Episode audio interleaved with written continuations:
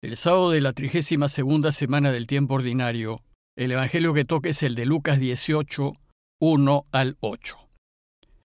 En aquel tiempo Jesús, para explicar a los discípulos cómo tenían que orar siempre sin desanimarse, les propuso esta parábola. Había un juez en una ciudad que ni temía a Dios ni le importaban los hombres.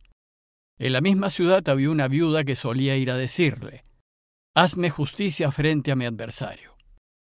Por algún tiempo se negó, pero después se dijo, aunque ni temo a Dios, ni me importan los hombres, como esa viuda me está fastidiando, le haré justicia. No vaya a acabar pegándome en la cara. El Señor añadió, Fíjense en lo que dice el juez injusto. ¿Acaso Dios no hará justicia a sus elegidos que le gritan día y noche? ¿O les dará largas? Les digo que les hará justicia sin tardar. Pero cuando venga el Hijo del Hombre, ¿encontrará esta fe en la tierra? Como se indica al inicio del relato, el tema de la enseñanza de hoy es acerca de la perseverancia en la oración. Dice el texto que Jesús, para explicar a los discípulos cómo tenían que orar, siempre y sin desanimarse, les propuso esta parábola. Ya antes, en el capítulo 11 de Lucas, Jesús había enseñado a sus discípulos a orar, ellos se lo pidieron diciéndole, Enséñanos a orar como Juan enseñó a sus discípulos. En esa ocasión Jesús les enseñó diciendo, Cuando oren, digan, Padre, santificado sea tu nombre, venga tu reino.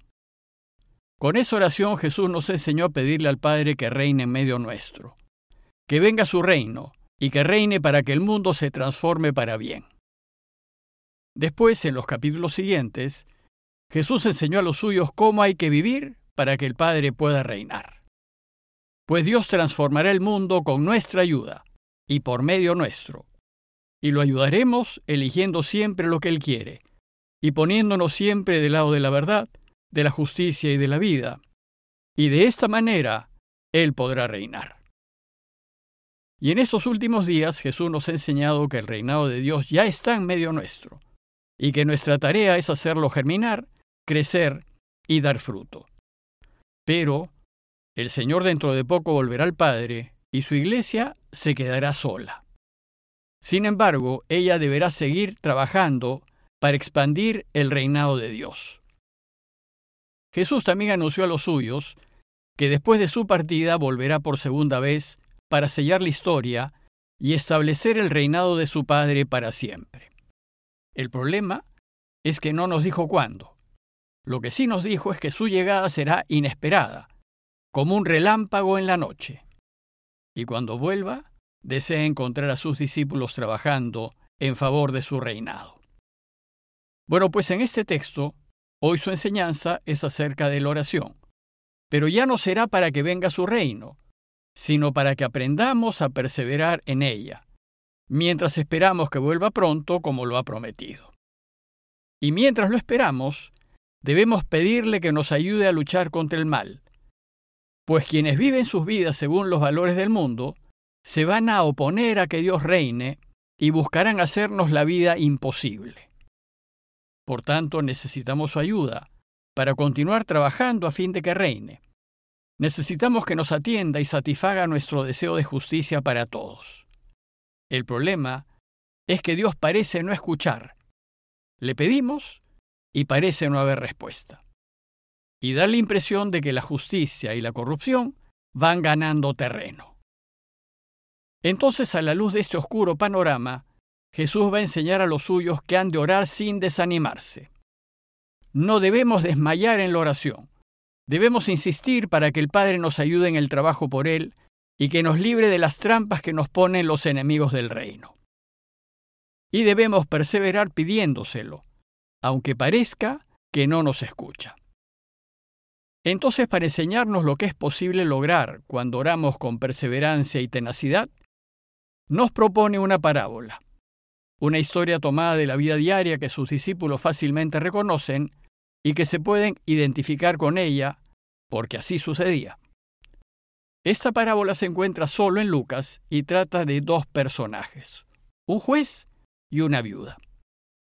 En el Antiguo Testamento, los jueces fueron objeto de constante referencia, porque no solían hacer justicia, sino más bien buscaban satisfacer sus propios intereses. Hay varios pasajes en el Antiguo Testamento que anima a que los jueces sean árbitros imparciales y que estén prontos a defender la justicia de los pobres, de las viudas, de los huérfanos y de los extranjeros.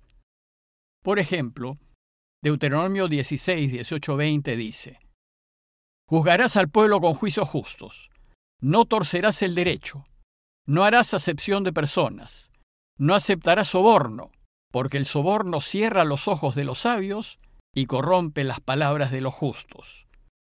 Justicia, solo justicia has de buscar para que vivas y poseas la tierra que el Señor tu Dios te da. Como ven, Dios rechaza radicalmente la corrupción, tanto de quien da sobornos como de quien los recibe. Pues la ley enseña que la justicia no debe ser un favor de quien paga más, sino debe estar en favor de quien tiene el derecho y la razón. Bueno, pues sucede que el juez de la parábola no vive según lo que pide la ley de Israel, pues nos dice que había un juez en una ciudad que ni temía a Dios ni le importaban los hombres. El interés de este juez no era la justicia, sino sus propios intereses. Iba lo suyo. Y por eso nos dice Jesús que no temía a Dios ni le importaban lo que digan los hombres. Y el otro personaje es la viuda. La viuda representa a todos los indefensos de la tierra a los que sufren injusticias de manos de quienes tienen poder, influencia y riquezas, y de los que pueden sobornar al poder judicial, buscando abusar y apropiarse de lo poco que tienen los pobres.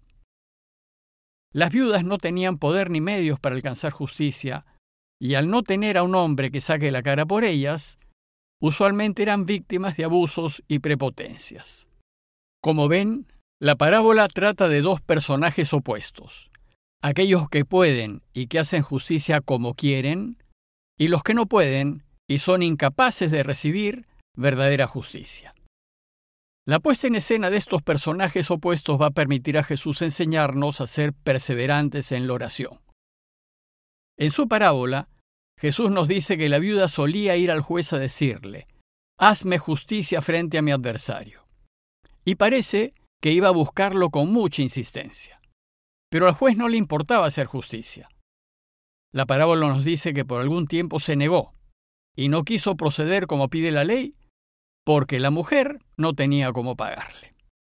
Aquí el juez aparece en marcado contraste con Dios, pues mientras que él se niega a hacer justicia, Dios en cambio insiste en que se haga justicia al pobre, al desvalido, al que no puede pagar. Pues Él es el perfectamente justo, o como lo dice el Salmo 135, 14, Él hace justicia a su pueblo y se compadece de sus siervos. Bueno, pues, ¿cómo habrá insistido la mujer en pedirle que se le haga justicia? Que el juez, harto de su insistencia, se dijo, Aunque ni temo a Dios, ni me importan los hombres, como esa viuda me está fastidiando, le haré justicia, no vaya a acabar pegándome en la cara. Finalmente el juez injusto terminó haciendo justicia, pero no por ser justo ni por la justicia misma, sino solo para que lo deje tranquilo y la viuda no lo siga molestando. Entonces, y a propósito de esta parábola, Jesús nos enseña que si un juez injusto finalmente, y a causa de la insistencia de la viuda, hace caso a sus súplicas, con cuánta más razón el juez eterno, que es perfectamente justo, atenderá las súplicas de quienes tienen la justicia de su lado y se lo pidan. A este propósito, dice el texto, que el Señor añadió, Fíjense en lo que dice el juez injusto y cómo se decide hacer justicia ante la insistencia de la mujer. Pues si esto dice el juez injusto, ¿acaso Dios no hará justicia a sus elegidos que le gritan día y noche? ¿O les dará largas? ¿Cómo pueden pensar, les dice Jesús a los suyos, que Dios no los escucha? Les digo, dice él, que les hará justicia sin tardar. Lo que sucede es que Dios atenderá nuestras oraciones en el momento en que más nos sea de ayuda y no necesariamente cuando nosotros se lo pidamos. Pues Él es el Señor de la historia y sabe lo que es mejor para nosotros, y aunque nosotros en el corto plazo no lo entendamos, debemos confiar en que por algo será. lo que tenemos que hacer es pedirle a Dios con perseverancia lo que necesitamos y confiar en Él. Dejarle decidir el modo y el momento en el que nos ayudará. Ya Él verá, con la total certeza de que nos quiere infinitamente y que solo desea nuestra felicidad. Pues como dice Jesús en Mateo, ya sabe su Padre Celestial que tienen necesidad de todo eso. Busquen primero su reino y su justicia, y todas esas cosas se les darán por añadidura.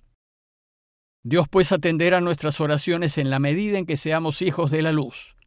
Si estamos con Él, Él nos ayudará. Pero si estamos contra Él y vivimos sumergidos en el pecado, no nos podrá ayudar como quisiéramos. Lo que nos toca es vivir la vida con total integridad, siendo intachables en todo, y si vivimos así, Él verá la mejor manera de ayudarnos. La enseñanza de hoy termina con una pregunta de Jesús. Cuando venga el Hijo del Hombre, ¿encontrará esta fe en la tierra? Es decir, ¿seremos capaces de perseverar en la oración a pesar de que no parece haber respuesta de parte de Dios? ¿Seremos capaces de insistir pidiéndole lo que necesitamos, no obstante el mal sigue acechándonos y complicándonos la vida? ¿Seremos capaces de confiar en Él a pesar de que las cosas en vez de mejorar parecen empeorar? Ojalá cuando vuelva Jesús encuentre que sí confiamos en Él. Ojalá encuentre que nuestra fe es sólida y que seguimos ayudándolo a pesar de no ver la luz del final del camino. Pidámosle pues al Señor por todas las personas que están sufriendo y que son víctimas de injusticias y abusos, e insistamos en pedírselo, sabiendo que Él hará lo que sea mejor para todos y cuando sea mejor. Compañía de Jesús, Jesuitas, Perú.